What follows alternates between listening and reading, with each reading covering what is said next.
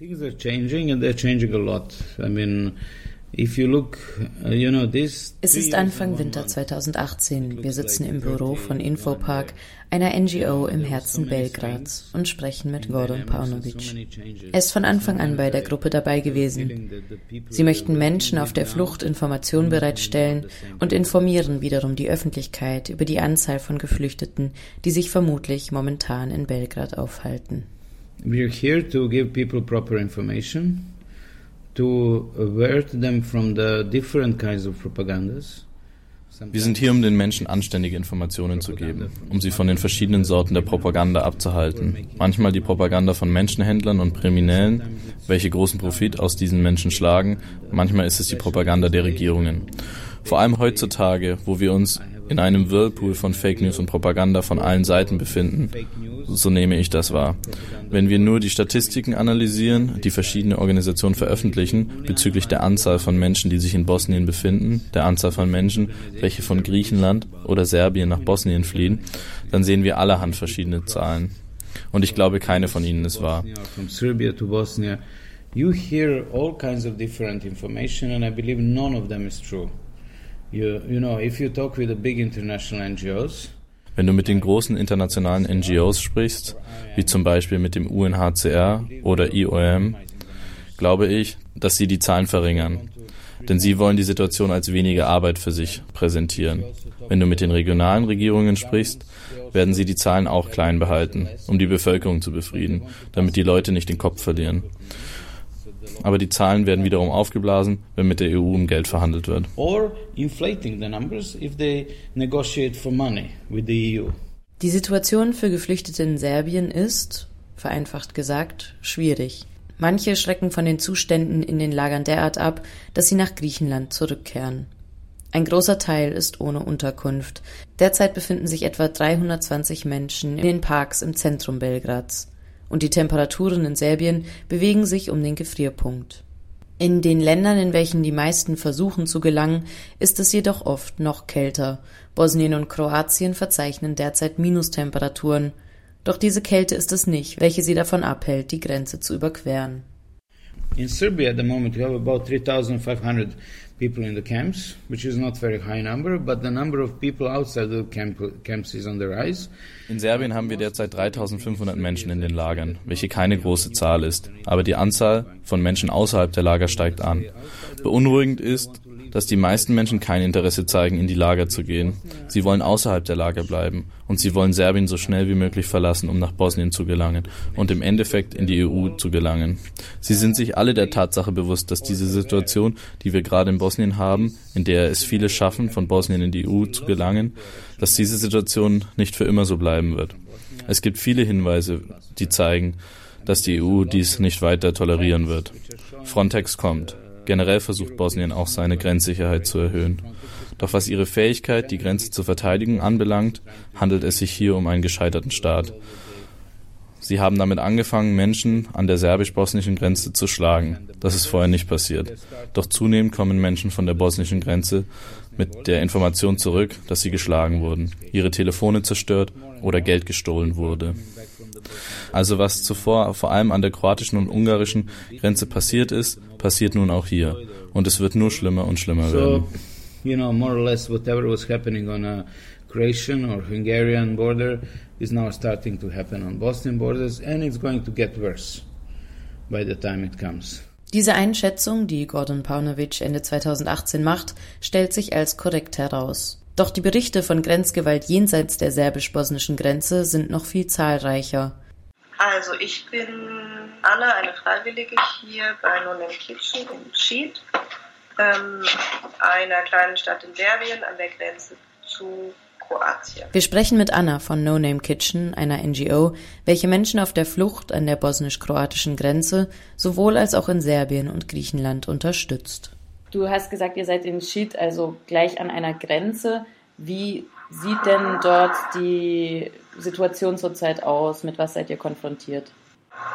Wir arbeiten hier täglich in einem Squad. Das ist ein altes Fabrik-Industriegelände, was aber im Prinzip nur noch als Ruine mit Grundmauern und Dach äh, stehen geblieben ist. Dieser Squad befindet sich am, am Ende der Stadt, direkt am Stadtausgang. Dort leben zwischen 70 und 100 äh, Geflüchtete aus Afghanistan, die wir täglich mit Essen, Wasser, Zugang zu medizinischer Erstversorgung, Möglichkeiten zum Duschen, Kleidung, Decken unterstützen. Und diese Menschen sind dort vermutlich, um nach Kroatien zu gelangen. Also es sind so 10, maximal 15 Kilometer zur serbisch-kroatischen Grenze. Das ist quasi der Ausgangspunkt für das Game.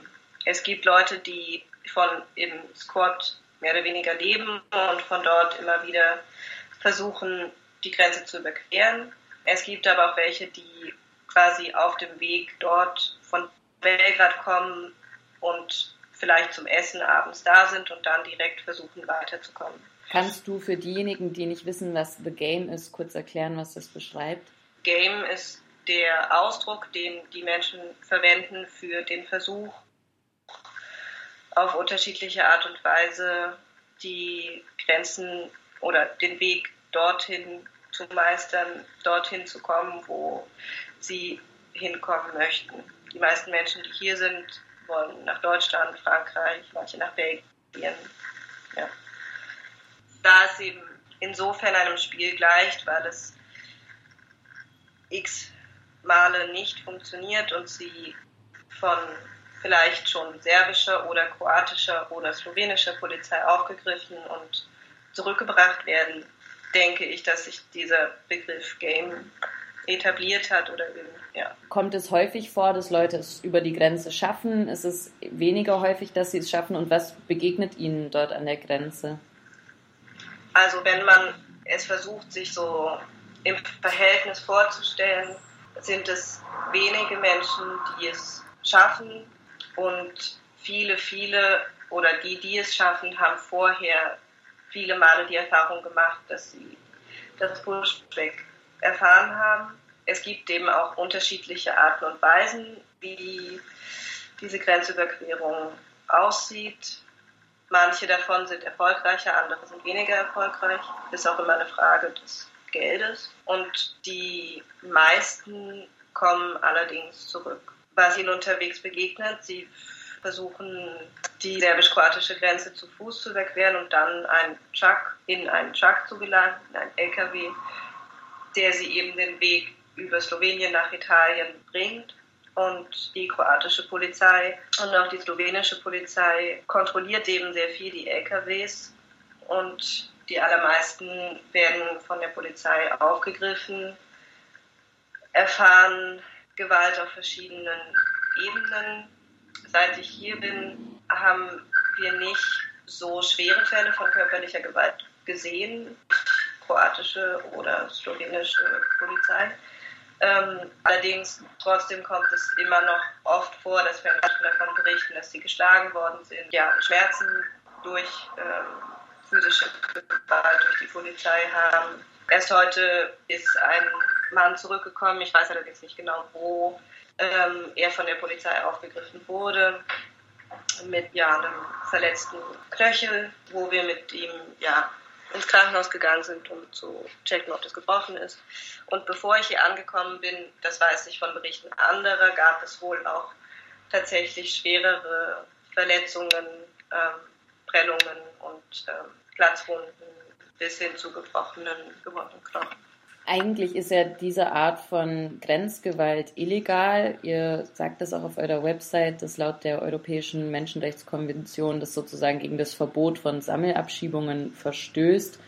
Wieso glaubst du, dass die Gewalt etwas abgenommen oder wieso glaubt ihr, dass diese Gewalt vielleicht etwas abgenommen hat? Könnte das damit zu tun haben, dass die Behörden Angst vor Konsequenzen haben oder ist das gar nicht so? Ich könnte mir schon vorstellen, dass es einen Zusammenhang zwischen den vermehrten Violence Reports oder einfach der äh, Anzahl an Violence Reports und der abnehmenden physischen Gewalt, die sichtbare Beweise hinterlässt, gibt. Allerdings berichten Menschen mehr und mehr von anderen Arten von Gewalterfahrungen. Also sie bekommen Dinge abgenommen, Geld, Telefon, Schuhe, Medikamente, die sie vielleicht bei sich haben, Decken, Schlafsäcke.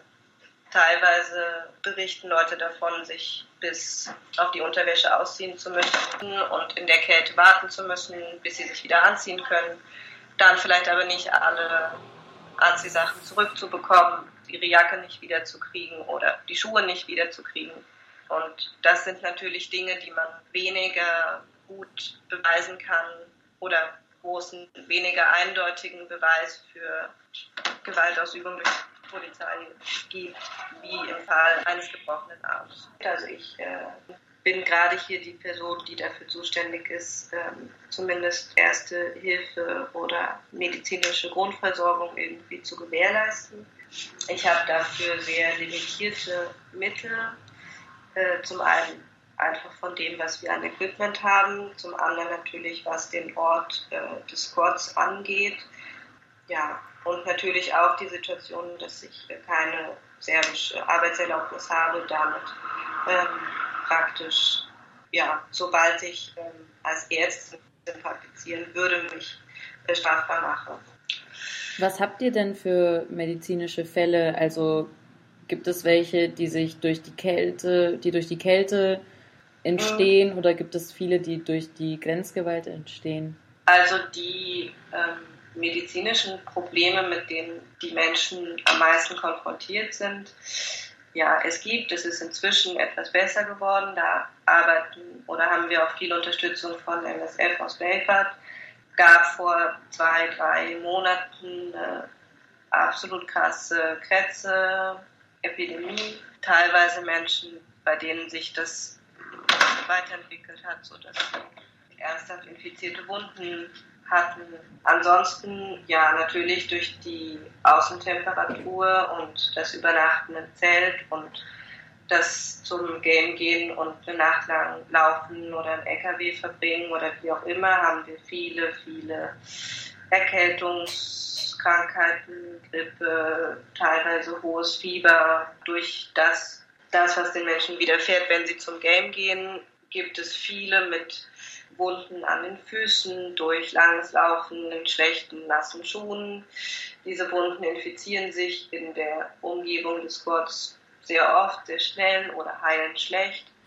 Oder Leute mit ähm, Schmerzen in Gelenken von zu viel Laufen draußen sein in der Kälte.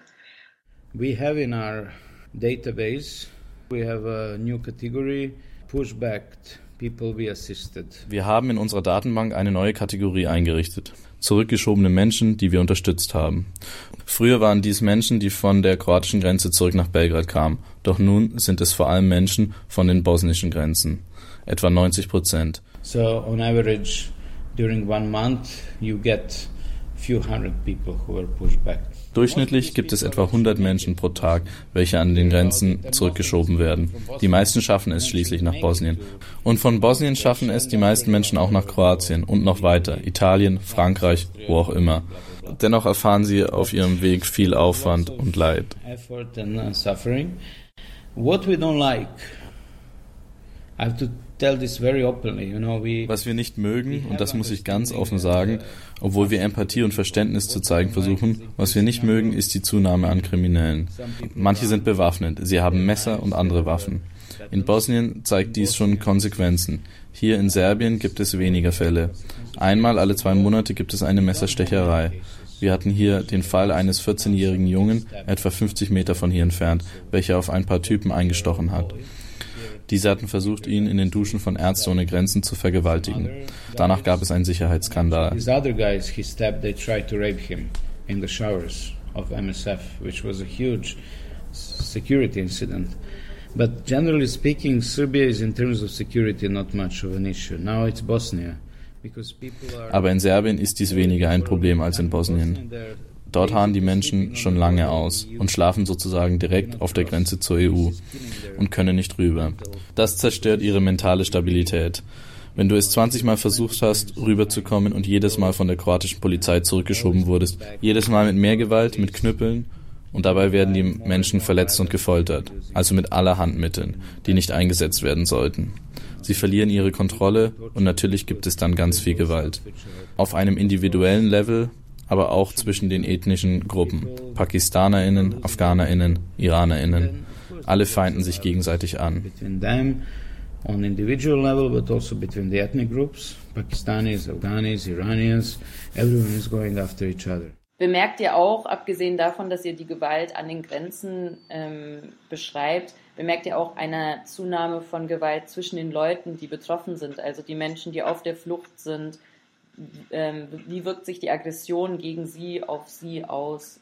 Ich glaube, dass dieser Aspekt hier Sheet ein besonderer ist, dadurch, dass in dem Squad alle Menschen, die dort sind, aus Afghanistan kommen und teilweise sogar aus der gleichen oder viele sogar aus der gleichen Region, sodass es nicht wie es beispielsweise, glaube ich, in Bosnien äh, eher ist, wo es zwischen verschiedenen Nationalitäten oft Kämpfe und Streitigkeiten gibt. Das erleben wir hier nicht so, weil es eben fast irgendwie auf eine Art und Weise eine familiäre Atmosphäre ist. Ähm, allerdings haben wir eine Gruppe von vier Personen anderer Nationalität hier gehabt, die inzwischen aber zumindest zum Teil nicht mehr da sind, wo einfach irgendwie deutlich wurde, dass eben in der schwierigen, teilweise hoffnungslosen, von auch natürlich Gewalterfahrung und immer wieder Scheitern geprägten Situation eben da schon deutlich wurde, dass sich dann eben auch diese Personen, die quasi in Anführungsstrichen nicht dazugehören, sich dann schon auch vielleicht manches davon projiziert hat.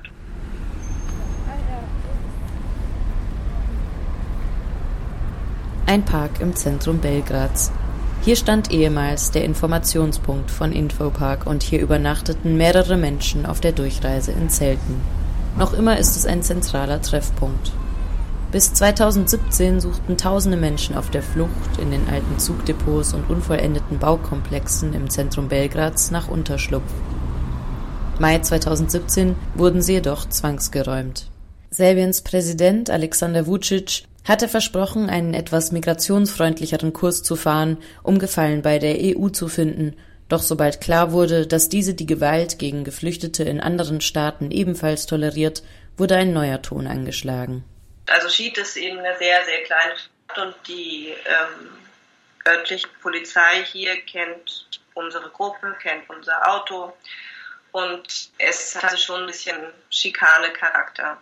Ähm, sie halten uns super oft auf diesen 10 Minuten Weg vom Haus, wo wir Freiwilligen wohnen, zum Squad halten sie uns sehr oft an, kontrollieren zum hundertsten Mal die gleichen Ausweisdokumente und Führerscheine, fragen, ob wir Drogen dabei haben, durchsuchen vielleicht manchmal das Auto, fragen, wo wir hinfahren. Und sie wissen das alles. Es gab auch Anfang Januar eine Zeit, in der vermehrt Polizeipräsenz im Squad war.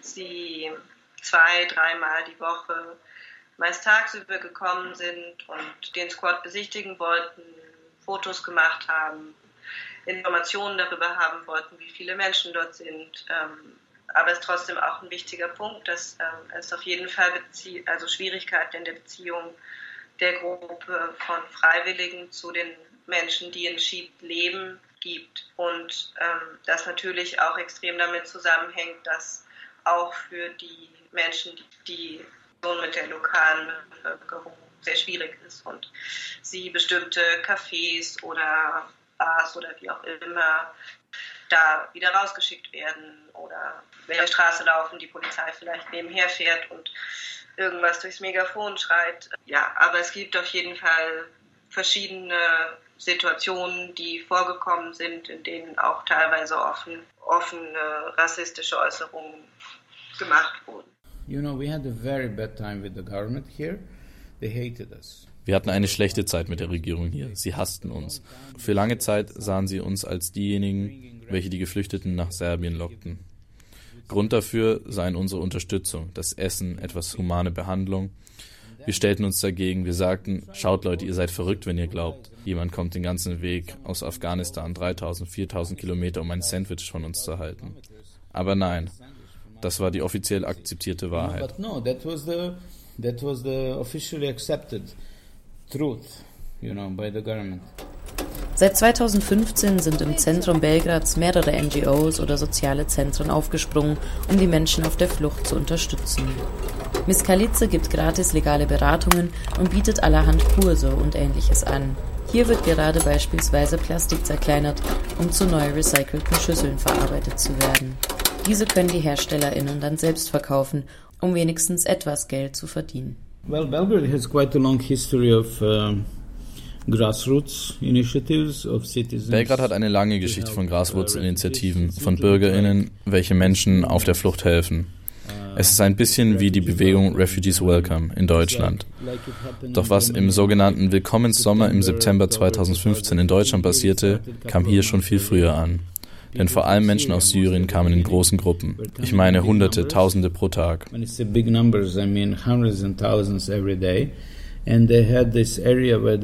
Der zentrale Treffpunkt waren zwei große Grünflächen hier im Zentrum, zwischen dem Busbahnhof und dem Hauptbahnhof.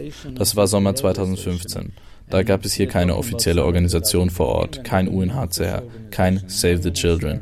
Und wir BelgraderInnen waren plötzlich mit diesen Menschen konfrontiert.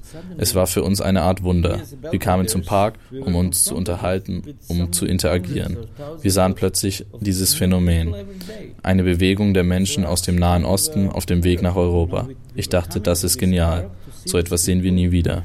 phenomena. It was a movement of the people coming from Middle East going to Europe. I thought this was brilliant. You know, this was never ever happen again.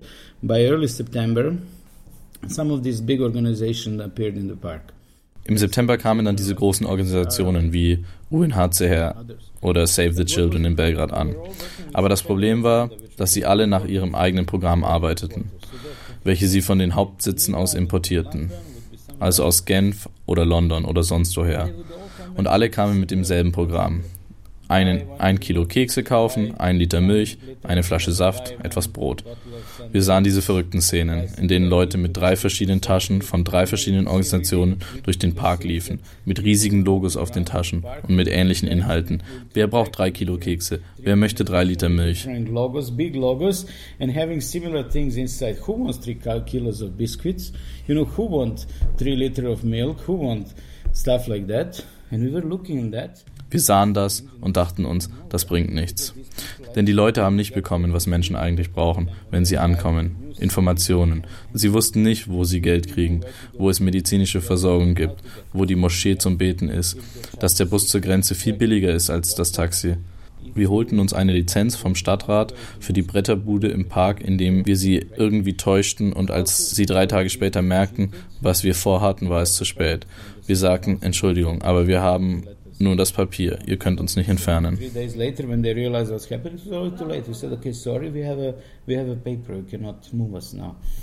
Eine wichtige Einsicht haben die vielen Gruppen und Organisationen, welche sich seit 2015 gegründet haben, erreicht, dass die europäischen Außen- und Binnengrenzen auf jeden Fall überwunden werden und dass selbst Grenzgewalt diesen Prozess nicht unterbindet. And everyone crossed the border eventually. So this is first true truth about the whole process. Everyone is going to cross. Das ist die Wahrheit über den Prozess. Alle schaffen es irgendwann über die Grenze. Was an ihrem Ziel passiert, ist natürlich eine andere Frage. Ob sie Asyl beantragen, vielleicht in Deutschland, oder ob sie sich dazu entscheiden müssen, ohne Papiere zu leben. Viele Menschen, die 2016, 2017 hier bei uns waren, arbeiten nun schwarz auf Baustellen außerhalb von Paris. Sie arbeiten den ganzen Tag auf dem Bau für 70, 80 Euro am Tag, leben in schrecklichen Unterkünften mit zehn anderen Leuten im Zimmer. But for now, this is what they have. They don't care about France. They don't care if they're gonna get asylum or not. They're gonna stay as long as they stay there before they catch them and deport them.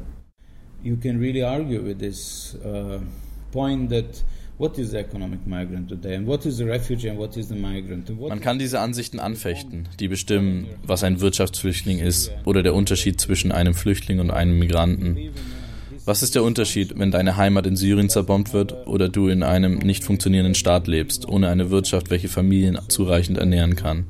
Auch hier musst du fliehen, um dein Leben zu retten. Armut und schlechte Umstände sind auch Todesursachen. Living in poverty and in bad conditions. You know, I mean, I think the best thing about uh, this general phenomenon of ich glaube, das Beste an dem Phänomen der Migrationsbewegung der letzten vier Jahre ist, dass hier eine Debatte eröffnet wurde, welche sich anschaut, was Migration, was Migration heutzutage bedeutet.